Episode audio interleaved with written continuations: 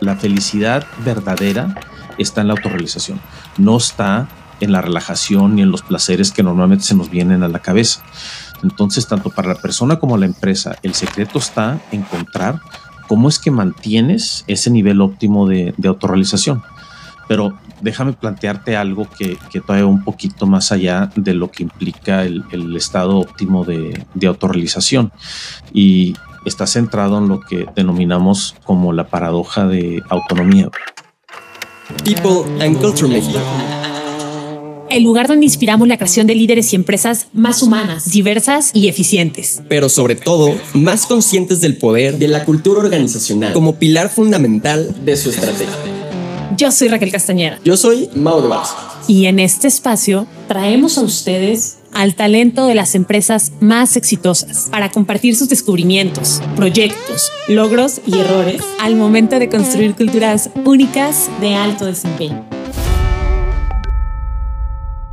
En este episodio platicamos con un par de invitados, Charlie Solórzano y Pepe Ruiz, ambos de Alder Cotten. Charlie es actualmente Executive Search Consultant y Managing Partner, mientras que Pepe es el actual CEO de la firma. Ambos colaboran a lo largo de diferentes industrias como tech, startups, scale-ups y sectores industrial y de consumo, principalmente enfocados en el talento de roles ejecutivos y transformación digital. Platicamos con ellos acerca de la importancia de comprender la capacidad y habilidad individual para asegurar encontrar el talento indicado para cada función, sin importar el tamaño o etapa de la organización. Además, platicamos de los retos de alinear los objetivos y aspiraciones personales de la gente con los objetivos y metas de las empresas. Te dejamos con la plática. Esta es una producción de Aural. Pepe, Charlie, Mao, buenos días, ¿cómo están? Hola Raquel, buenos días. Ya vienen cafeinados y listos para platicar. Muy contentos de la invitación y de poder platicar algo que hemos venido eh, platicando offline y, creo que es bien valioso e interesante que hoy nos abran el espacio para platicarlo con ustedes. Gracias de verdad por estar por acá. Y nos encantaría empezar, Pepe, Charlie, escuchando un poquito quiénes son. Sí, yo soy Charlie Solórzano, tengo 15 años de reclutamiento ejecutivo. Eh, trabajo mucho con startups, con scale-ups y, en tecnología, aunque también pues, he sido muy agnóstico en diferentes momentos en las posiciones que he trabajado. Yo estoy basado en Guadalajara, pero trabajo mucho también en, Estados Unidos, San Francisco, Houston. ¿No? Y tengo ya 10 años que recibí la invitación de Pepe para, para unirme a Aldercotten y pues desde entonces ha sido un gran lugar donde sigo aprendiendo. Bien, yo le ayudo a Charlie. Hasta ahí con respuesta, Sí, respuesta corta. No, Charlie y yo trabajamos juntos en, prácticamente todo lo que, lo que escribió en temas de, reclutamiento, eh, pero yo creo que recientemente la parte más este, interesante de lo que hemos hecho es ir más allá del reclutamiento para encontrar realmente cuál es la fórmula para que el reclutamiento sea efectivo. Entonces nos hemos metido a muchos temas relacionados con desarrollo, organizacional, eh, las diferentes este, perspectivas de los drivers de talento que han cambiado muchísimo, especialmente de la pandemia para acá, eh, la evolución de lo que es el, el, trabajo y las nuevas expectativas de lo que, de lo que todos tenemos del trabajo, tanto empresas como, como individuos. Entonces creo que esa parte se ha vuelto muy apasionante porque eh, decimos que en el reclutamiento estamos convenciendo a la persona de aceptar una oferta desde la primera conversación, porque este es todo, un proceso de, de, llevar la asimilación del, del, cambio de la persona, de entender muy bien si es que va a ser o no va a ser una buena oportunidad. Entonces es un tema súper interesante que este, no, nos ha llevado a, a lo que ha sido una madriguera de conejo tipo Alicia en el País de las Maravillas, donde te empiezas a meter tantito y te das cuenta que la profundidad está este, tremenda y, entre más avanzamos, más nos damos cuenta que, apenas vamos empezando. Y me, encanta, Pepe, Charlie, que este sea el enfoque que están tomando con las empresas, porque yo que estoy del otro lado, les digo, ¿no? O sea, no podemos hacer un partnership con una empresa de consultoría en reclutamiento y decir nada más, este es el perfil, tráiganme a esta persona y que mágicamente aparezca la persona en 30, 60 días, ¿no? Al final es bien importante el input que el consultor de fuera le puede dar a las organizaciones con toda la experiencia que ya trae, con todas las historias de éxito y de terror y de fracaso que ha visto, decir como, oye, pues detengámonos un momento, déjame entender tres niveles atrás tu organización, tu contexto, tu historia, para que cualquier búsqueda que podamos hacer sea mucho más exitosa, ¿no? Y, y de verdad es que siento que empresa de reclutamiento que no tenga ese enfoque empresa que probablemente no vaya tan lejos, ¿no? O sea, ya esos niveles de partnership y de confianza y de entendimiento tienen que ir mucho más allá para crear no solamente relaciones de largo plazo, pero también para asegurar el éxito de colocar a una persona en una organización, ¿no? Sí. Sabes que yo creo que una de las variables que se han menospreciado muchísimo es que la información se volvió un commodity. Eh, justo el, lunes platicaba con alguien que me decía, oye, pero ¿por qué existen si está LinkedIn y todas las fuentes de base y las bases de datos? Y la realidad es que precisamente existimos mejor y más por esa fuente de información que sin la fuente de información, porque es, es, es muy fácil tú ahorita que consigas el teléfono, la información de contacto, el currículum de prácticamente cualquier persona. Aquí el chiste está en, en, en, en, uno, que existe una relación para poderte poner en contacto. Yo creo que la mayoría de nosotros ya estamos sobrepasados en la cantidad de correos electrónicos, mensajes de texto, WhatsApp que podemos y queremos leer y realmente sin que exista una relación, todo se complica. Y esto, esto va tanto del lado de la empresa como de, del lado de, de, de los candidatos. O sea, tener acceso a ciertas empresas, ciertos trabajos. Eh, no confiesen que el momento en que simplemente tomes una decisión de mañana voy a empezar a buscar, entonces ya todos los reclutadores me van a empezar a poner atención y me van a pelar. Pues el volumen de, información que está fluyendo nos está forzando a ponerle muchísima atención a las relaciones, porque la información ya es pública. Esta labor de reclutamiento, esta labor de, de, de conseguir trabajo o de encontrar el mejor talento, es relaciones y, si la empresa no está cuidando cómo aborda esas relaciones previo a necesitar talento, si no está cuidando cómo se está presentando en el mercado como un empleador, si no está considerando no solo lo que la empresa necesita para cubrir un puesto, sino cómo va a satisfacer las necesidades de crecimiento de la persona, truena. O sea, ya, ya, ya no hay este, entre más información tenemos, más nos lleva a que la parte transaccional de reclutamiento por los dos lados se convierta en, en, en algo del pasado.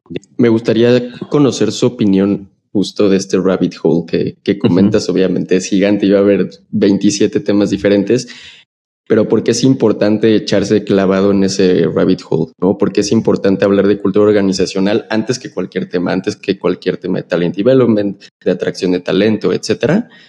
¿Por qué siquiera es importante empezar a, a, ver ese rabbit hole en que puedes echarte años y años. Creo que es por lo mismo, un poco por, como decía Pepe, la, la, información es tal que a lo mejor lo más sencillo es decir, quiero una persona de tal empresa o necesito una persona de, con estas características, sin realmente entender el contexto, uno de la empresa, el, momento actual, porque no es lo mismo una startup que una empresa consolidada que ya tiene procesos, que ya tiene estructura, que ya desarrolló ciertos eh, parámetros incluso también para los candidatos o para las personas. No es lo mismo un ejecutivo que sacas de un corporativo donde está todo hecho y lo quieras llevar a una empresa, a una startup donde pues todo es un caos porque esa es la naturaleza. Entonces, creo que es bien importante esta mediación de entender los momentos y encontrar el punto exacto para, para, para atraer a la persona y para la empresa. Creo que hay algo bien importante que las organizaciones especialmente tienen que poder visualizar. Estamos en lo que definimos como la cuarta era de poder en el trabajo y en las relaciones. Eh, la primera era fue cuando el poder la tenía quien te podía proveer seguridad y mantenerte vivo. Es una época de, en donde el rey lo que te podía proporcionar era seguridad. En la segunda era el poder estaba con quien tenía la tierra, porque era la principal fuente de, generación de, alimentos y de alguna manera venía un poquito de la mano con, el concepto de, la seguridad. Y ese poder, pues es, es, es, lo que dominó primordialmente lo que fueron las primeras este, épocas agrícolas. El tercer poder vino con la revolución industrial, porque anteriormente pues había mucho artesano, había la capacidad de que de que un individuo pudiera llegar a realizar una profesión de manera semi-independiente. Y lo que forzó la, la, industrialización fue que el poder se transfirió a que tenía el capital para poder tener medios de producción que podían ser más rentables o todo lo que, lo, que, lo que sabemos del por qué la existencia de la, de la, de la, de la industrialización. Y eso durante la época entre Henry Ford y la Segunda Guerra Mundial llevó a una, a una rampa bien intensa de propagación de, de estas este, teorías de manufactura y luego por encima le empalmaron la, la, filosofía militar, porque en la Segunda Guerra Mundial realmente lo que sucedió fue que Estados Unidos aplicó su máquina industrial y fue lo que les ganó la guerra. El, cuando tengan oportunidad, revisen los números de, de producción de aviones, de armamento, toda esta aplicación de mezclar los fundamentos industriales basados en, la manufactura de Henry Ford con, con la escala de la estructura militar es lo que nos llevó a lo que empezamos a conocer como las, las, las empresas globales, las empresas internacionales. Y todo esto se vino a través de una estructura de, de, jerarquía y mando súper definida y muy, muy ligada al, al, estilo militar. Y lo que nos ha pasado más recientemente es que las herramientas de trabajo, las herramientas de producción se han democratizado.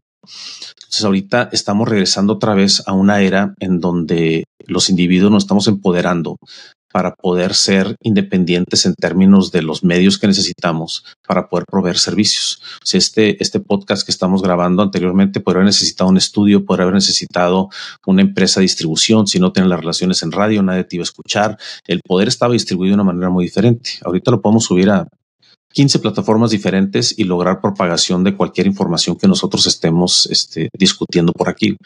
Entonces, ahorita lo que está sucediendo es que muchas empresas eh, están batallando para visualizar y entender que los individuos ya tenemos este poder y siguen tratando de incorporar individuos a una estructura jerárquica de actividades sumamente acotadas que al final terminan repercutiendo en lo que es la propia satisfacción y la autorrealización. Y ahorita nos metemos a, a esa a esa madriguera porque es este es, es todo un tema Mao el, el, tema de la autorrealización en, en esta época. Eh, pero esa es la parte más complicada para, para las empresas entender realmente eh, que, que, esa dinámica está cambiando y para muchos incluso es difícil y, es, el poder es una palabra bien este bien complicada y quizá muy fuerte pero realmente están batallando para entender que los grandes corporativos, las empresas y simplemente tener el billete no es tener el poder ni, ni, ni el control de la fuente de trabajo que pensaban que, que antes tenían. Y un ejemplo, eh, todavía ahorita la mayoría de las empresas y quizá este eh, lo, lo, puedas visualizar fácilmente, Raquel, tú que batallas para, para conseguir talento a veces la mayoría de las empresas están cuestionando y rascando la cabeza preguntándose por qué están batallando tanto para atraer especialmente los niveles más bajos y los profesionistas recién egresados. Pero si comparas lo que son este, las escalas de, de, sueldo y dónde está su punto de partida, están como 30, 40% abajo donde deberían de estar. Y cada vez que suelto este número, alguien me pregunta, no, no estamos porque tengo aquí una encuesta y mira, empresa A, B, C, D y E, y todos estamos parejos. Y mi siguiente pregunta siempre deja a las personas pensando, y la mayoría no tienen la respuesta, pero mi pregunta es, en esa tablita, ¿cuánto gana un recién egresado en Uber si decide dedicarse de tiempo completo a manejar? ¿Y cómo comparas eso? Que es, digamos, un benchmark muy común de, de, de, de una actividad que cualquiera de nosotros pudiera hacer si así quisiéramos. ¿Cómo comparas eso, que para mí es el baseline, contra lo que estás ofreciendo un profesionista? Y la respuesta es sí, no, pero es que acá que el aprendizaje, yo sí, conozco mucha gente que maneja el Uber porque es lo que les da el ingreso necesario mientras arrancan su propio negocio o mientras van desarrollando otras actividades individuales, trabajando de manera remota, proveyendo servicios profesionales a, a gente en Europa o en Estados Unidos pero el, el, el, el, mundo empresarial apenas está empezando a visualizar este, este dilema que tienen de que la principal competencia que tienen ya no es la empresa que tienen a un lado, sino esta definición de, de autoempleo y lo que es el gig economy y, y lo han este, eh, despreciado durante muchísimos años, pero yo creo que la, evidencia ya es bastante dura y la realidad creo que ya está en el punto en donde forzosamente van a tener que hacer un, un ajuste más duro que soft, porque han tenido varios años para ajustarlo y creo que ahorita están enfrentando a la realidad de que, de que ese, ese, ese ajuste va a tener que ser más este, radical de lo que han estado tratando de hacer. Si no estuvieran trabajando o levantando temprano para poder cumplir con las metas que alguien más te planteó. Y si preguntamos, si preguntamos esto en una sala de conferencia con 100 personas, todo el mundo empieza a levantar la mano y empieza a escuchar cosas como que yo no estaría este, en el camino Santiago, estaría en la playa tomándome un tequila. Eh, y todas esas respuestas son válidas dentro del contexto de un periodo de descompresión, de, de, poder este, reenergizarte. Pero yo te reto a pensar qué harías durante 30 días seguidos en la misma playa alcoholizándote, porque la realidad es que no tardarías muchos días en aburrirte y en empezar a buscar lo que eras. Y entonces empezarías a, ver este si te vas a bucear, si aprendes a velear, o sea, tenemos una necesidad humana de autorrealización, o sea, la, la felicidad verdadera está en la autorrealización, no está en la relajación y en los placeres que normalmente se nos vienen a la cabeza. Entonces, tanto para la persona como la empresa, el secreto está en encontrar cómo es que mantienes ese nivel óptimo de, autorrealización. Pero déjame plantearte algo que, que todavía un poquito más allá de lo que implica el, estado óptimo de, de autorrealización. Y está centrado en lo que denominamos como la paradoja de autonomía. Y esa paradoja de autonomía es que desde que nacemos hasta que nos morimos internamente, estamos peleando constantemente contra la necesidad de seguridad y certeza contra nuestro sentido de aventura y de perseguir incertidumbre. desde que nacemos, del primer momento en que tenemos libertad para empezar a movernos, estamos peleando entre la seguridad y la certeza que nos va a estar en brazos de nuestra madre contra irnos a gatear y de alguna manera tenemos un punto óptimo de lo que nos da suficiente certeza para proveer de seguridad para poder explorar de manera tranquila cierto nivel de incertidumbre. Si, si, si vemos que existen estos dos parámetros, podemos acostar la pirámide de Maslow y determinar que la parte de, de, de, certeza y seguridad cae en ese elemento del equivalente a los brazos de la madre y la autorrealización sucede a una distancia óptima desprendida de la certeza. Digo óptima porque realmente cuando estamos en, en, certeza total existe el aburrimiento. Cuando de repente pisamos tantito el, el, área de la incertidumbre, se nos prende un poco la atención y estamos empezando a, sentir concentración. Después de la concentración, si seguimos empujando, estamos en el estado óptimo que Mihai Csikszentmihalyi llamó flow. Y este punto es bien interesante porque hay temas neurobiológicos detrás de todo esto. Mihai describe que cuando estamos en flow, perdemos noción del tiempo y pierdes noción del espacio. Esto es neurobiológico, porque puedes y el cuerpo se da el, el, lujo de perder la noción del tiempo y del espacio porque hay un cierto nivel de certeza. Estás anclada en un cierto nivel de certeza. Si esta conversación la estuviéramos teniendo en medio del zócalo con el temor de que alguien nos robe el celular, no estaríamos poniendo el mismo nivel de atención que estamos poniendo ahorita. No se diga si es que estás en una jungla o en un punto totalmente desconocido que no sabes si, si puede llegar a salir un tigre y devorarte el pescuezo. necesitamos cierto nivel de certeza para poder llegar ahí. El cerebro canaliza la, la, energía muy este, eh, interesantemente hacia las zonas cognitivas una vez que satisfacemos esa necesidad de certeza. Pero si seguimos empujando nuestros límites de la tolerancia de la, de la, de la certidumbre, empezamos a caer de concentración en el estado de flow a un estado de estrés, después a un estado de preocupación y luego terminamos en un estado de miedo. Ese estado de miedo es el inverso de estar en flow, porque lo que sucede es lo que, lo que en Estados Unidos le llaman el fight or flight, donde ya está el cuerpo en un estado de alerta tan alto que prácticamente apaga toda actividad cognitiva y se empieza a enfocar en la supervivencia. Peleo o prácticamente a, nivel instinto natural.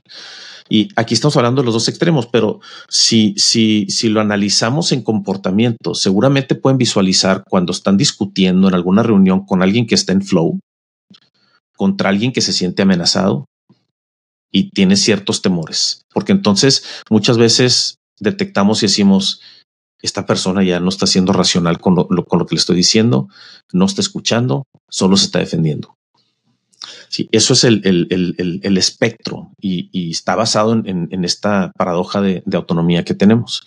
Pero cada uno de nosotros tiene un punto de flow diferente. McKinsey, la consultora global, le dedicó 10 años a un estudio y determinó que cuando estamos en estado de flow, somos 5X más productivos. Este lo de toda una semana de trabajo. esa es la, la, magnitud. Y no es un estudio este de, de, de, meme de Instagram. Estamos hablando de McKinsey. Está publicado por Harvard Business Review y los invito a que le den Google y lo, lo revisen y van a visualizar todo esto que les, les acabo de mencionar. Las empresas que son exitosas, muy probablemente ni siquiera la, la gente que trabaja ahí te lo puede articular pero es porque pasan una gran cantidad de tiempo los individuos en flow, porque se sienten autorrealizados y porque en el estado de flow suceden dos cosas de manera simultánea. La primera es que como estás en el punto donde estás estirando tu capacidad, que al final el estado de flow es que, el reto está alineado con la capacidad. Entonces hay una alineación y se estira poquito, porque si, la, si tu capacidad está por debajo del reto, caes en la zona de aburrimiento. Si tu capacidad está, perdón, si la capacidad está por encima del reto, te aburres. Si la capacidad está este, por debajo del reto, el reto te supera y caes en la zona de estrés o preocupación, dependiendo de la magnitud y las consecuencias. Entonces, estar alineado o que el reto esté ligeramente arribita de tu capacidad, te mantiene desarrollándote al máximo y entregando al máximo. Es, y es el estado ideal, porque la autorrealización se está dando y porque entonces la empresa pues, está logrando un altísimo nivel de, desempeño. Entonces, es, es, eso es la, la, respuesta. Ahora, el cómo ya es todo un este. Es, es, todo un reto, pero eh, eh, curiosamente, la mayoría de las veces esto sucede de una manera muy, este, muy inconsciente, tanto para la organización como para el individuo.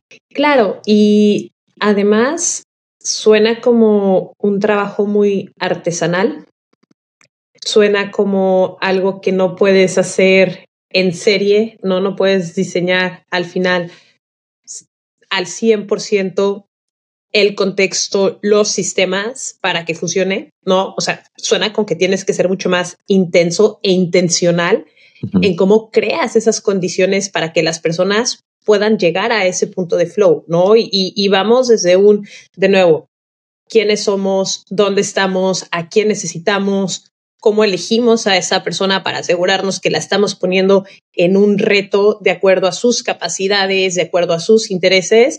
Y bueno, creo que el reto es poder hacer eso por 100, 1000, 2000, ¿no? Y asegurarnos que cualquier persona que está en posición de decisión dentro de una empresa, pues va a tener ese mismo cuidado y esa misma lupa de que la gente que estoy trabajando, la gente que está en mi equipo con la que estoy trabajando, realmente está teniendo esas condiciones, ese contexto y estar como calibrando muy bien la parte de retos y capacidades, ¿no?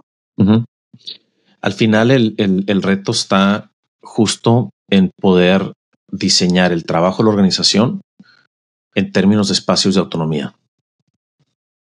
Porque es lo, el, curiosamente, la mayoría de las veces que nos enfocamos a diseñar una organización, terminamos diseñando en base a funciones, en base a actividades, en base a responsabilidades, no en base a la cadena de autonomía que se genera al momento de estar desplegando eh, cualquier tipo de iniciativa o cualquier tipo de actividad que es necesaria para que la organización pueda realizar sus objetivos. Entonces, el diseño de espacios de autonomía es, es el building block de la organización que permite que tanto la organización como los individuos estén operando en el estado ideal y logrando la autorrealización.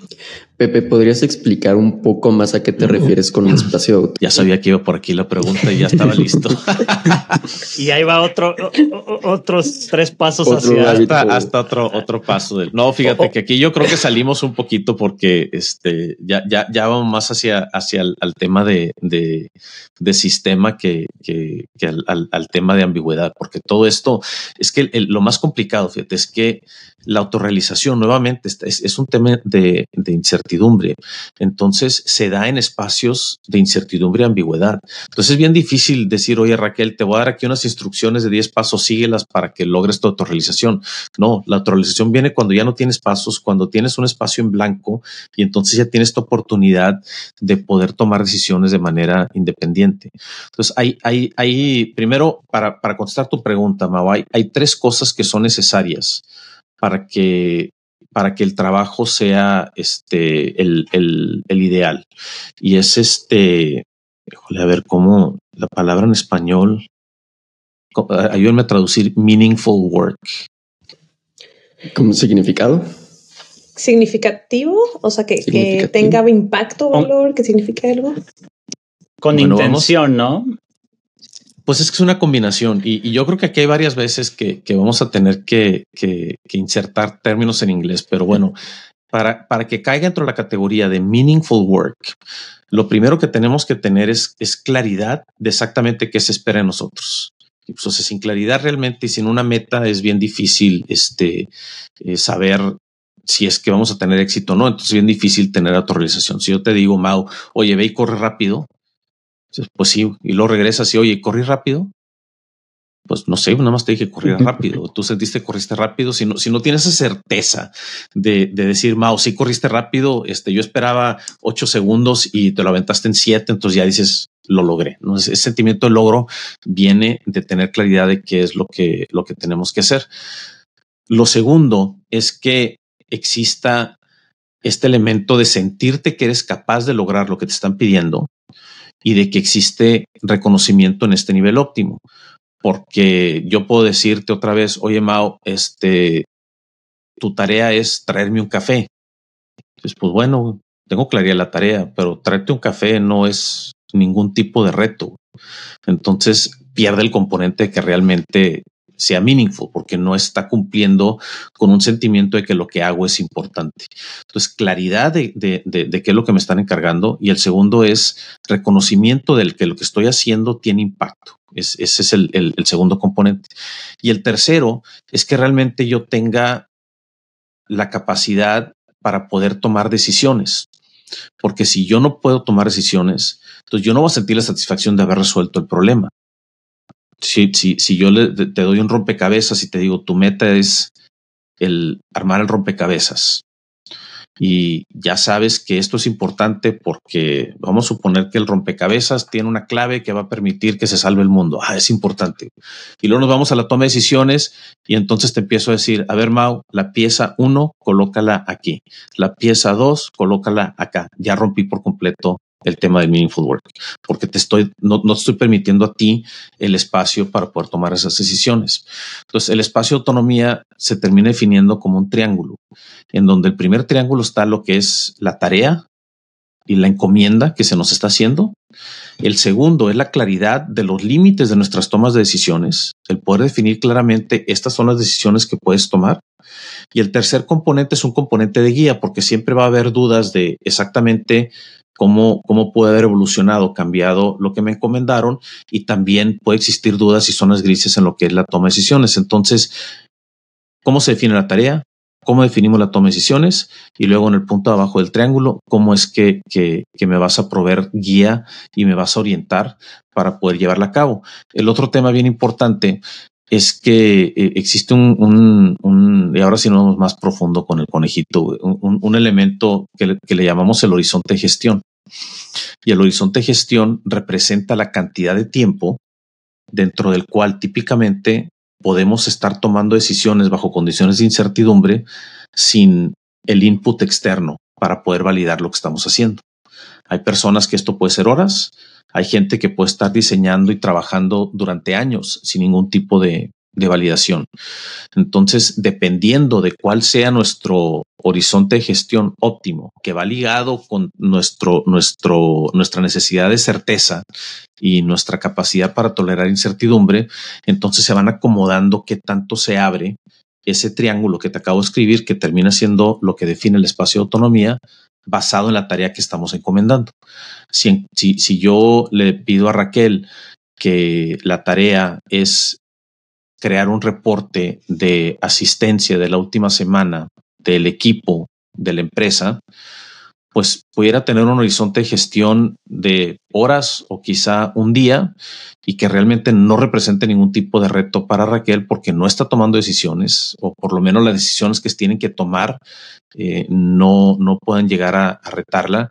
Y pues si, si está así de sobrada la capacidad, pues más vale que mi guía sea sumamente desprendida porque si no, este, vamos a tener algo de problemas. En el otro extremo, mi tarea pudiera llegar a ser, oye Raquel, estamos trabajando con, con un, con, un scale-up, tienen serie B, eh, acaban de inyectar tanto dinero, este es el presupuesto que está designado para recursos humanos. Necesitas crear la estrategia para los próximos tres años para garantizar que la estructura de talento y cultura va a cumplir con las expectativas del plan estratégico que compararon los inversionistas. Las dos son tareas, pero la definición de la tarea tiene un impacto sumamente diferente del espacio de autonomía que le estoy otorgando a, Raquel bajo esas dos este, condiciones. Entonces, cuando diseñamos una organización, es bien importante tratar de definir cómo es que todos estos temas, desde lo que es la intención estratégica, la definición de la estrategia, el definir los objetivos de negocio, traducir objetivos de negocio, objetivos operativos, traducir objetivos operativos a KPIs, traducir KPIs a tareas específicas, todo esto, todo esto es una taxonomía que, que, nos ayuda a diseñar una organización y el trabajo basado en los espacios de autonomía. Me encantaría que detalláramos tantito más, Pepe, a esto uh -huh. de los horizontes de management, los horizontes de gestión. Uh -huh. eh, ¿Qué tiene que ver una organización para entender un horizonte de gestión y cómo las organizaciones podemos diseñar mejores equipos de trabajo, mejores equipos de liderazgo más funcionales, más efectivos Mira, la, taxonomía que utilizamos de, de, horizontes de gestión considera tres macrohorizontes. Lo que es forjar el futuro, que es un horizonte de poder estar visualizando lo que tiene que suceder en la organización de siete años en adelante. Y estos son temas que obviamente ahorita va, vamos a ver cómo se acomoda el nivel de detalle de los diferentes horizontes de gestión, porque en un extremo tienes los horizontes más cortos, que son las tareas, que nos lleva actividad del día a día, que tienen un altísimo grado de certeza. Y cuando empiezas a hablar o a tener discusiones de qué va a suceder con la empresa 7, 10, 20 años adelante, pues son conversaciones súper ambiguas. Y son conversaciones en donde si el consejo de administración decide, oye, esta empresa ya no se va a dedicar a automóviles, simplemente se va a definir como una empresa de tecnología.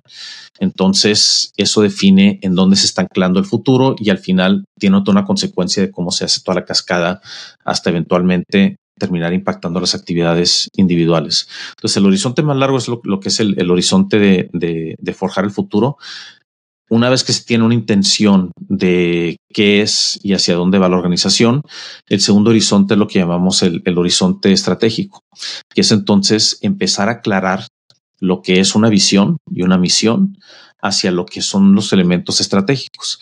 La estrategia es un nivel más abajo de certidumbre porque entonces empiezas a aclarar ciertos temas estratégicos de qué es lo que tiene que hacer la organización y el tercer horizonte es el horizonte de operación, que es en donde se materializa y se ejecuta la, estrategia.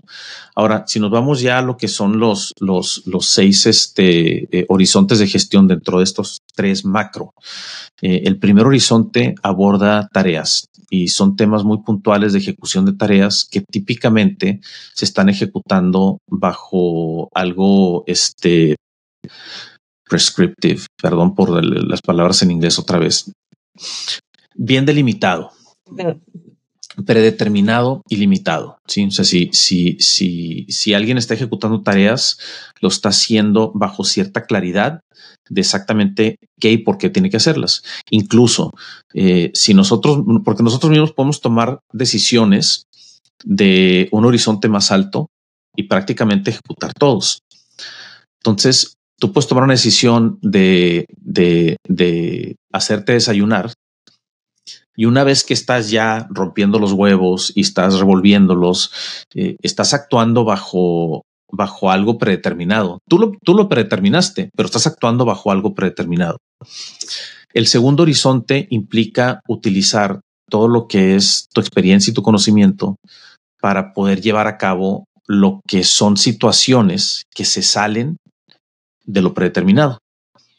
Entonces, por ejemplo, tú predeterminaste que te vas a hacer tres huevos revueltos, sacas tres huevos del refrigerador, los partes y cuando llegas al tercero te das cuenta que son de esos huevos que tienen algo rojo y ya te echó a perder este, el, el batido y entonces eso equivale a algo que no está predeterminado y a nivel 2, utilizando tu, tu, tu, tu juicio eh, basado en la experiencia previa, pues entonces ya decides este, si, si, si sacas otro huevo o si este, eh, simplemente extraes la parte que no te gusta con algo. Es, es una decisión de, nivel 2, el poder este, atender una desviación contra, contra el estándar. Está muy basado en lo que es este, el, el conocimiento y la experiencia previa a veces cuando hablamos de un horizonte 1 y un horizonte 2, eh, la gente visualiza temas muy, muy este, transaccionales, tácticos o de poca importancia, pero ese es el mundo donde vive un piloto y donde vive un cirujano. Un cirujano con todos sus años de experiencia y toda la práctica, ese nivel de expertise altísimo, opera dentro de un nivel 1 y 2, tomando ciertas decisiones limitadas, pero realmente este, tolerando muy poco la incertidumbre. Y esos, esos dos niveles son los que menos incertidumbre toleran, porque estás actuando sobre, sobre temas este, eh, que de alguna manera están predeterminados y, y, y cuando hay variación, utilizas experiencia previa o conocimiento. Muy pocas veces actúan sobre un espacio totalmente en blanco e incierto. El tercer horizonte es el que llamamos el horizonte de escala, porque está basado en sistemas y procesos y es en donde ya empiezas a, visualizar cómo es que las cosas se pueden llevar a cabo de una manera más este, sistémica. Es lo que en, muchas veces en organizaciones llamamos el pensamiento sistémico y eso es lo que te puede llevar a la escala. Ya entonces es seguir una receta en donde ya alguien documentó claramente cómo es que puedes llegar a, lograr un objetivo y dices, no, sabes que este, no se me toca revueltos o voy a hacer soufflé. ¿Qué tanta experiencia tengo haciendo soufflé? Pues he hecho quizá uno, dos o quizá ninguno en mi vida. Entonces voy a seguir instrucciones de alguien que, que, que, que determinó que podía hacerse eso de manera de nivel 3, sistémica, que era una receta y yo voy a seguir las instrucciones. Entonces ese es el nivel 3. El, el, el nivel 4 es el que establece la estrategia, que es donde, donde creo que empezamos a, a plantear cómo es que, que, se traduce la estrategia y los objetivos de negocio hacia lo que son los, los objetivos operativos. Aquí sucede algo bien curioso porque lo que, lo que pasa del 1 al 3 es que se crea mucha rigidez organizacional. Y esto muchas veces es un, uno de los errores más graves que cometen las organizaciones que están escalando. El pensar que puede escalar es a través de método y sistema y se crea una rigidez que la energía de la organización se va más a atender método y sistema que a resolver problemas y te genera una estructura que al final termina siendo contraproducente para lograr los objetivos. Ese es el enemigo de diseñar una organización basada en espacios de autonomía, porque el instinto de meter sistema te lleva a mucho nivel de detalle. Y regresando al ejemplo de las recetas, cualquiera que hayamos seguido recetas, ¿qué es lo que sucede? Hay recetas que, que es una receta de algo relativamente sencillo y alguien te puede escribir tres hojas de cómo hacer huevos revueltos y te pueden decir la temperatura ideal para el huevo tiene que ser X, Y, Z y entonces saca un termómetro y mide la temperatura. ¿Y qué dices tú? Estás sacando un termómetro, saco el sartén, lo pongo al fuego y nada más dime cuántos huevos meterle y dime cuántas cucharadas de azúcar. Y luego te dicen, ahora agrega 3.4 gramos de azúcar. Mm, le voy a poner una cucharada. Es, eh, lo que sucede ahí es que realmente la rigidez de, de, del sistema está realmente nuestro instinto nos lleva a tomar decisiones en un espacio de incertidumbre y creatividad. ¿Por qué? Porque así lo sentimos. Entonces, el entender realmente cómo es que cada puesto en la organización tiene el horizonte de gestión diseñado, te ayuda a poder generar su espacio de autonomía. Ahora, una última nota de, de, de por qué esto es, este, es muy importante. Porque realmente lo que nos corresponde en cada nivel organizacional es tomar lo que nos entregan, una cantidad de incertidumbre de este tamaño, y acomodarla al punto ideal de incertidumbre para el siguiente nivel. No resolver, simplemente entender qué cantidad de incertidumbre va a poner en flow a la gente que lo va a ejecutar para poderle entregar esa cantidad de incertidumbre. Eso es el, el, error de liderazgo más grande que existe, porque esto significa que como líderes tenemos que actuar como maestra de primaria. Que cuando la maestra nos, nos, nos hacía una pregunta, no es porque la maestra no haya tenido la respuesta, es porque nos está generando cierta emoción y cierta este, curiosidad de aprendizaje y todos andábamos levantando la mano ahí bien emocionados queriendo contestar. Eso es lo que tiene que poder generar un líder, aun cuando sabe la respuesta. Y esa es la parte más difícil. Nos enseñaron siempre echarnos para adelante y en, en, el norte es bien común que la gente diga, tienes que ser echado para adelante, tienes que resolver. Y sí, cuando empezamos estamos empujando hacia que queremos resolver, y luego de repente como líderes nos dicen, no, ya no te eches para adelante, échate para atrás, porque tienes que permitir que alguien más tenga ese espacio de autonomía y nos cuesta muchísimo trabajo. Pero eso es parte del, secreto del espacio de autonomía, el saber exactamente cuándo detenerte y cuándo dejar de, resolver. Si el horizonte 4 es el, el, horizonte estratégico, el horizonte 5 es el de la intención estratégica. Típicamente un director general vive en el, en el, en el horizonte 5 que está abordando periodos de tiempo de 5 a, a 10 años. Y normalmente la junta directiva, el consejo está viviendo en el horizonte 6, que es el que está abordando las necesidades de, de 10 años en él. ¿Qué pasa, Pepe Chali, en organizaciones que están cambiando mucho, que se están creando, ¿no? Y al final, bueno, pues es mucho del espacio donde, donde Mabu y yo hemos estado en los últimos años con esta parte de diseñar horizontes de gestión que habiliten realmente una operación efectiva, ¿no? Y voy a poner el ejemplo concreto em, de muchas scale-ups, organizaciones que los últimos dos años han empezado a crecer muchísimo y han tenido que cambiar bastante porque tuvieron que hacer una reestructura, porque tuvieron que cambiar su enfoque de este go to market, algo en el producto, por algo que pasó en, el, en la industria. Pero en, en estas empresas en donde a lo mejor se espera que una persona opere en tres niveles distintos, ¿no? Ya sea que una persona esté preparada para el primer nivel y se espere que pueda tomar decisiones al tercer o cuarto nivel, o al contrario, una persona que está en un tercer o cuarto nivel, pero las necesidades de la organización le están pidiendo y exigiendo que se baje el primer nivel en algunas cuestiones súper tácticas. ¿Qué pasa con estas organizaciones? Harley. Este, es un caso muy común, caso muy que escuchamos siempre, ¿no? Que el CEO este, trata de operar hasta abajo, queriéndose meter en el detalle de todo lo que pasa, que de repente cambia la estrategia al día siguiente cuando ya habían cambiado, dicho que iban para la izquierda y lo para la derecha. Se empieza a generar mucha frustración. Yo creo que la parte más importante en un scale-up es que el CEO o el founder tiene que entender que tiene que dejar ese espacio eh, a final de cuentas es un proceso muy complicado porque pues, es su hijo, su bebé. Entonces dejarlo y soltarse y desprenderse es complicado.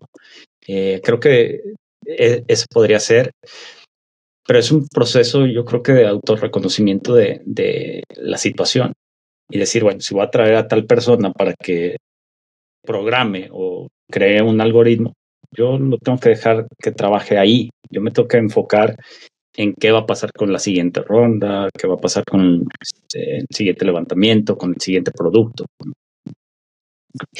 Es, un tema realmente de, de, poder abordar la, el balance de certidumbre e incertidumbre del, del CEO. quizá el problema más grande es que típicamente el CEO es o su primero o segundo este, esfuerzo emprendedor. Si es el segundo es porque la mayoría de las veces, porque si hay los, los, este, los CEOs que le llaman el serial entrepreneur que lleva varios éxitos, pero que eso, aún eso, a mí me dice que si lleva varios éxitos es porque en algún momento salió y tiene un sweet spot de la etapa organizacional en la que es efectivo y un sweet spot en donde no. Entonces la complejidad es el instinto de resolver a nivel detalle porque es más rápido hacerlo yo que delegarlo contra decir le voy a dedicar tiempo para sistematizar la organización y entonces se van por unos lados que los dos suelen dar un resultado no óptimo.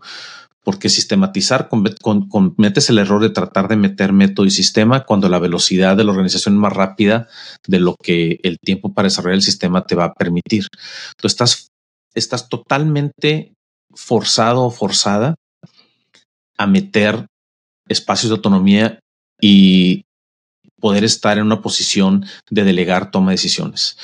Y desafortunadamente en ese nivel agresivo de, scale up, no tienes otra opción que tener el talento adecuado para que te dé la confianza de poder soltarlo con muy poca definición. O sea, no, no, no hay de otra. El conflicto empieza porque típicamente el talento adecuado que puede tomar decisiones con un enfoque tan intenso resultado y tan poca guía es porque están casi al nivel del CEO en su capacidad y no son baratos. Entonces, una apuesta enorme porque estás trayendo gente para subsidiar la falta de cultura organizacional, la falta de, estructura organizacional y la falta de capacidad organizacional. Y aquí es otro, otro tema bien importante a definir, porque normalmente tienes los dos extremos, lo que es todo el, el, capability y el capacity organizacional. Y aquí no hay manera de traducirlo porque en español capacidad se utiliza tanto para capability como para capacity. Y son dos cosas bien diferentes. El capability es algo que tienes por realizar, pero que podrías hacer bajo las condiciones ideales. El capacity es el ancho de banda que tienes para hacer las cosas. Y entonces, si no tienes capacity, capability y abilities a nivel organizacional, no hay cultura que te permita transmitir eso a nivel organizacional, no te queda de otra que apoyarte directamente en las personas. Y entonces en un scale up domina lo que es el capability, el ability y el capacity individual. Por eso a veces es bien común y le preguntas a alguien, oye, ¿y qué haces en el startup? Y se te queda viendo así como que, pues mira, oficialmente mi puesto es Chief Product Officer, pero soy CTO, soy este el que hace, prepara el café en la mañana y al final este, eh, tengo que apagar las luces. O sea, como que es un tema muy amplio, pero todo el mundo se entiende porque realmente es como un equipo de, de, de, fútbol donde hay 11 personas y poco a poco te vas acomodando y entendiendo quién puede hacer las cosas bien. Entonces el secreto está en poder construir un equipo que pueda operar y apalancar sus, sus habilidades individuales sin interferir con las de los demás y que pueda existir con muchísima este, coherencia y, y armonía. El segundo reto es poder tomar ese equipo y entonces ya poder traducir lo que es capability, ability y capacity individuales a lo que son esos tres en la organización. Es, es eh, porque entonces una vez que son capacidades organizacionales, puedes empezar a dividir el trabajo. no sé si se han puesto a pensar en esto, pero una startup de 10 personas o Cargill con 120 mil personas, las dos hacen planeaciones estratégicas a tres años. ¿Cómo despliegas eso en un startup? Stand-up meeting, ahí tienes a todos. En una organización, si no tienes, no tienes capability, ability, capacity organizacional, tienes que recorrer todo ese despliegue a través de 100 Oye, Pepe, y en ese ejemplo, a lo mejor más, más early startup, ¿qué tan ingenuo es pensar, eh, como dices, no? O sea, ¿qué haces? No, pues yo hago eh, financial planning, pero pues, también hago esto y también hago lo otro. O sea, por un lado es lo que se tiene que hacer, las tareas que se tienen que hacer para que las cosas sucedan. Por otro lado es la capacidad de, a lo mejor es una persona mucho más estratégica o a lo mejor no es una persona que a lo mejor es más junior y, y todavía no tiene todos esos skills qué tan ingenuo es pensar, ah, sí, me voy a traer a esta persona súper talentosa que me va a generar la super estrategia, pero además va a ejecutar en el día a día la talacha y es súper top y lo va a hacer todo. Que muchas veces es lo que se pide, ¿no? Lo que se busca ingenuamente. el, el, error que cometemos, pues sí. Y entonces, ¿qué hago? Ah, déjame, me traigo a una cabeza de producto de clase mundial y me voy a traer a alguien de Google o de Facebook pues ya no son startups, son macroorganizaciones. es, es, una especialización tremendamente angosta. Y en un scale up lo que necesitas son generalistas, no necesitas especialistas. Es la típica que de repente te traes a alguien y no se puede ni preparar el café. Y sí, procesan a un nivel muy alto en una especialidad, pero, pero cuando estás en en un scale up y tienes una organización abajo de 100 personas, es más un baile sincronizado que, que, un tema de roles especializados. Y es en donde realmente funciona más un, un, approach de holacracy y de, autogestión que de tratar de meter este institucionalización. O sea, es, es, el peor error. Es, es, tan, es tan, tan, tan complicado meter institucionalización en un scale up como lo es tratar de meter holacracy en Procter Gamble. Esas organizacionales tienen tienen este peso y, y, es bien importante reconocerlas. Y nada más porque lo visualizamos que está funcionando en otro lado, no significa que va a funcionar en donde estamos. Y insisto, la agilidad de la toma de decisiones, no hay manera que en esa etapa te logres desprender del talento individual. Es lo que es y es lo que tienes que contratar. Pero el error es contratar más por especialización y experiencia en alguna función que simplemente en experiencia basada en la etapa de la organización y es más importante el, fit to scale. Ahora, ya yéndonos a un tema bien práctico y bien pragmático. Sí, y, este, un, un, un, error que los propios CEOs cometen es que cuando estás en esta etapa de encontrar a los 11 jugadores que van a ayudar con su propio capability, ability, capacity. Luego quieres continuar la misma tendencia y estar buscando gente que piensa como tú, como CEO. Pero una vez que ya tienes ese equipo core operando lo que es las necesidades de los próximos 12 a 18 meses, tienes que hacer un switch y dejar de pensar en quién puede visualizar lo que yo quiero visualizar y más bien quién puede aterrizar el detalle para empezar a quitarme las cosas que puedo delegar de manera más. Al principio estás delegando cosas de muy alto nivel porque estás armando tu equipo core que te va a ayudar con el scale. Inmediatamente después tienes que irte a la inversa y empezar a buscar soluciones súper tácticas. Y al final los capabilities organizacionales van de abajo para arriba, pero tienes que encontrar el momento justo para poder hacer ese switch decir, ahora sí necesito especialistas porque ahora sí no quiero este, eh, estar, este, no quiero que mi CTO sea el que venga a identificar exactamente cómo debe estar estructurado el código. ¿Y cuáles creen ustedes que son las razones por la cual no se identifica ese momento a tiempo? Típicamente porque no hay esos momentos de, de introspección que después te sirvan para poder identificar en qué momento llegaste. Si, si, si, si yo simplemente digo, me voy a salir a correr 10 kilómetros, no tengo marcada mi ruta, y me salgo con mi reloj midiéndome los kilómetros y me regreso a los 5, no voy a tener poder de tomar ciertas decisiones basado en lo que yo ya visualicé. Si yo digo, esta va a ser mi ruta, y entonces ya más o menos voy visualizando y tengo claro en dónde está mi, mi, mi capacidad. Puedo tomar decisiones intermedias. Entonces, te vuelvo a poner el ejemplo, porque esto es, un, esto es una, una, una sesión que es post-estrategia. O sea, así como, porque te voy a hacer la pregunta. Tienen sesiones de planeación estratégica, ¿verdad? Sí. Sí. Después de una sesión de planeación estratégica, ¿tienen sesiones de cuestionamiento de capability organizacional y capability? No. Es, es, eso es lo que sigue. Porque entonces puedes decir, oye, la estrategia la logramos, pero vamos siendo bien francos, partiendo del CEO.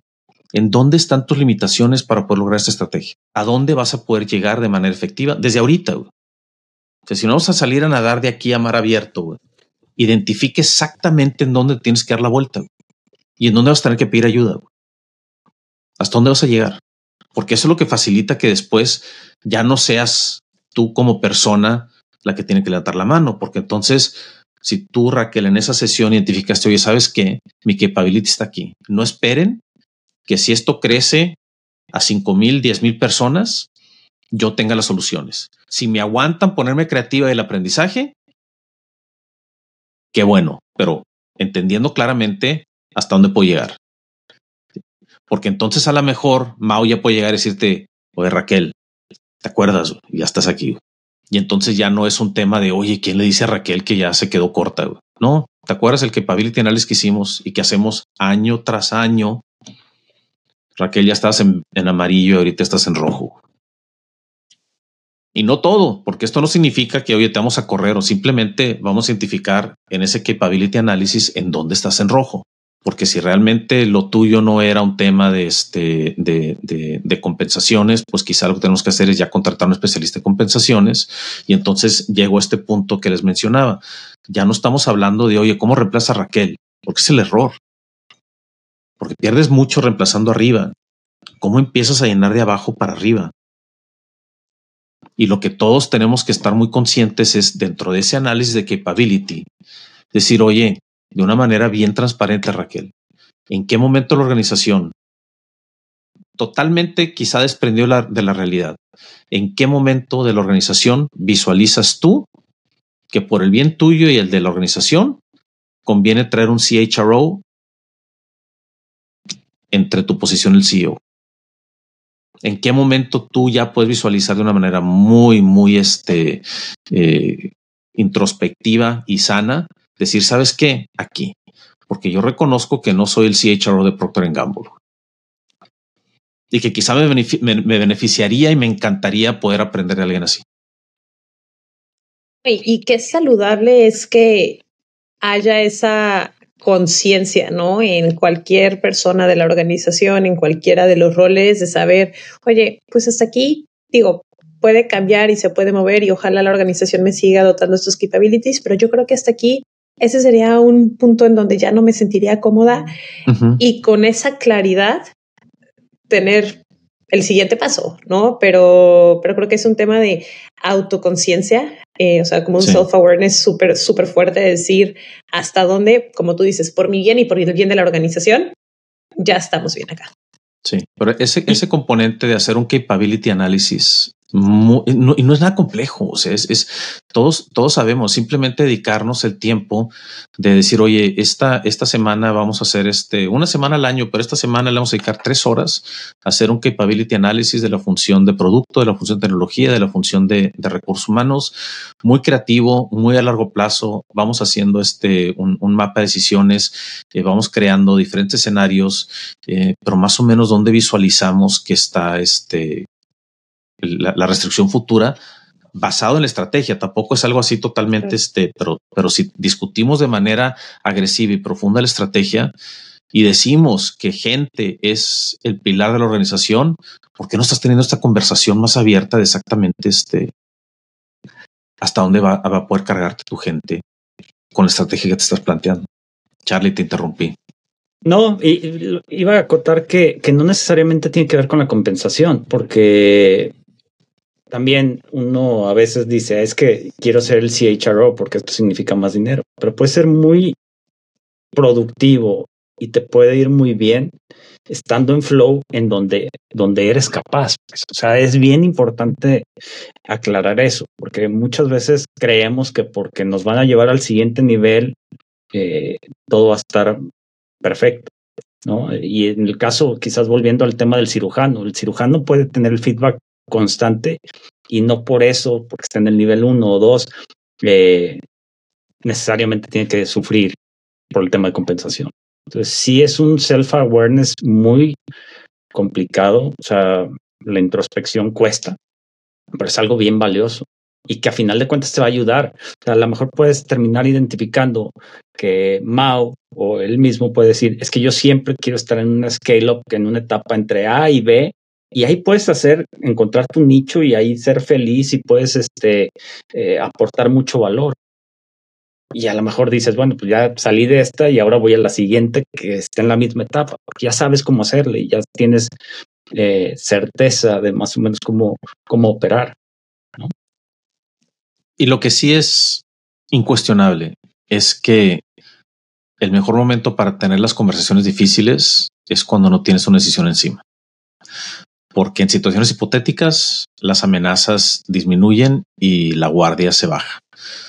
Nuevamente, regresando al punto donde empezamos la conversación, que es este tema de, nuestra tolerancia a la incertidumbre y el, punto entre estar en flow y estar en una situación de fight or flight.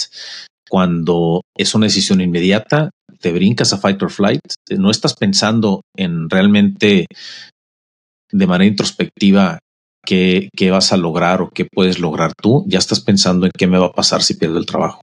Entonces es bien importante poderlo hacer de manera anticipada para que al momento de que suceda ya hayas tenido tus ciertos escenarios, porque también la, la, la, otra parte es que no podemos ignorar que, que, que, así como la organización tiene ciertos este, requerimientos y tiene ciertas tendencias, como individuos también los tenemos. Y como individuos, eh, creo que, que, que muy poca gente todavía se visualiza prácticamente 20 años en la misma organización y de alguna manera todos tenemos nuestros triggers en donde decimos, ¿sabes qué? Cuando esto suceda, yo voy a empezar a mandar currículos. Entonces no podemos ignorarlo.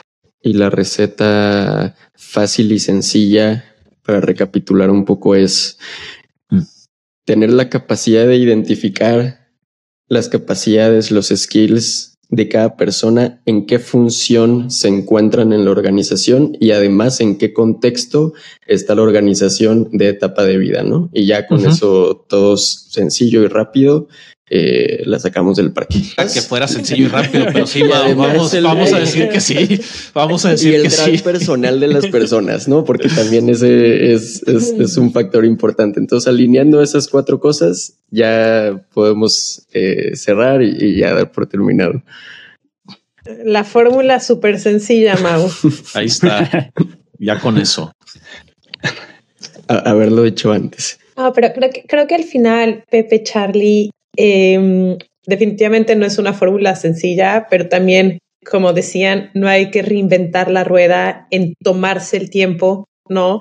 De tener estas sesiones, estas conversaciones difíciles, el tener la intención y la atención de hacer un assessment, decir dónde estamos parados, es que se le tenga que pagar a una consultoría 100 mil dólares para que venga cada año a hacerle y quitarle 35 horas a los ejecutivos de la organización, ¿no? Es un tema de diseño ¿no? de, de, de verdad, de diseñarlo, de tener conciencia del impacto, del valor, de tratar de buscar el flow para las personas con las condiciones que como empresa tenemos y, y entender el retorno de eso, porque al final no es solamente un tema de gente, es un tema de organización, de negocio y de dónde generamos un potencial 5X con el trabajo de una persona versus tenerla en una esquina con miedo.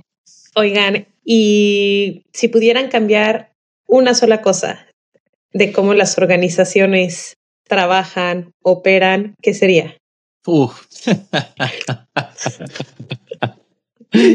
Solo una. Una.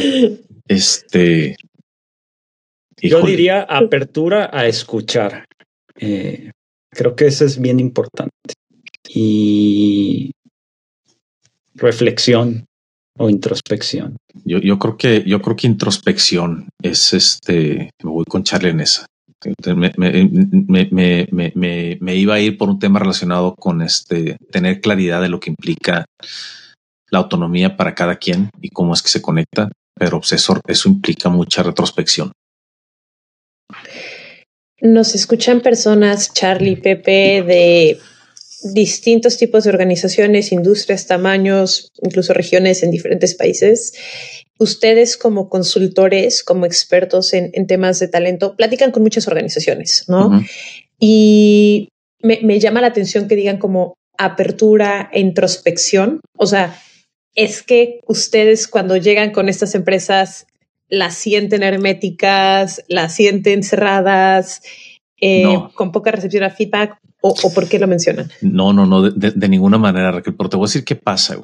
Que normalmente las conversaciones que suceden dentro de las organizaciones tienen un montón de elefantes blancos en el cuarto y suelen girar alrededor de los temas teóricos de negocios. Hablan muy poco y ponen muy poco sobre la mesa los temas reales. ¿sí? Y le dan vueltas y la mayoría asume de una manera muy optimista que si se mantienen enfocados en los temas core alineados con teorías de negocio, los elementos emocionales humanos y todo lo que no queremos decir se va a acomodar. Y creo que la, la, conversación, la introspección realmente tiene que ver con esa sinceridad, decir, oye, entiendo, pero el tema de negocio está apoyado en 80% temas emocionales, temas que no vemos en la organización, situaciones que, que, que, son de contexto, de mil cosas que normalmente no tenemos a la mesa. Y eso es este en donde, donde falta muchísimo más apertura. Y eso es un tema de cultura, porque estamos muy este, sesgados a, a, que, a que abrir cualquier tema que no sea un tema de negocio comúnmente aceptado nos va a aislar, nos va a posicionar de una manera no adecuada. Entonces, es, es, es algo tan básico como simplemente este, el, el, el, el, decidir en qué momento tienes que detenerte y en qué momento tu efectividad va a empezar a disminuir. Y muchas veces la falla principal ocurre alrededor de los fundadores que les cuesta mucho trabajo aceptar muchas cosas que ya saben, pero aceptar y ponerlas sobre la mesa. Y muchas veces la gente que trabaja con fundadores de pasar muchísimo tiempo pensando cómo logro que se dé cuenta, cómo logro que nos podamos alinear la dirección correcta, sacándole vueltas y sin poner los, los issues reales sobre la mesa. Yo creo que va por ahí, porque la, la, mayoría de las juntas terminan abordando los temas bien, bien directos, bien directos de negocio, directos de negocio, no este, no es lo que debe ser. Como el tema de capability, o sea, de veras, es, es, esa pregunta es, es, es bien difícil, pero una vez que te acostumbras, es este, es súper sana, súper sana. O sea, describe tú en qué momento vas a salirte de flow. Aquí está la estrategia. La, la organización tiene un plan de cinco años. ¿En qué momento llegas al punto en donde tu desarrollo actual está topado y en qué momento la pendiente de tu desarrollo y tu crecimiento va a estar por debajo de la organización. No me hables de fantasías, con mucha sinceridad. Esta conversación debe ser parte de cualquier talent review y cualquier conversación de one on one. ¿En qué momento te va a quedar corto? Me encanta, Pepe. Oigan, pues creo que vamos a ir cerrando por acá la, la conversación. De verdad, gracias por la plática. Muchísimas gracias por acompañarnos. Estuvo súper interesante.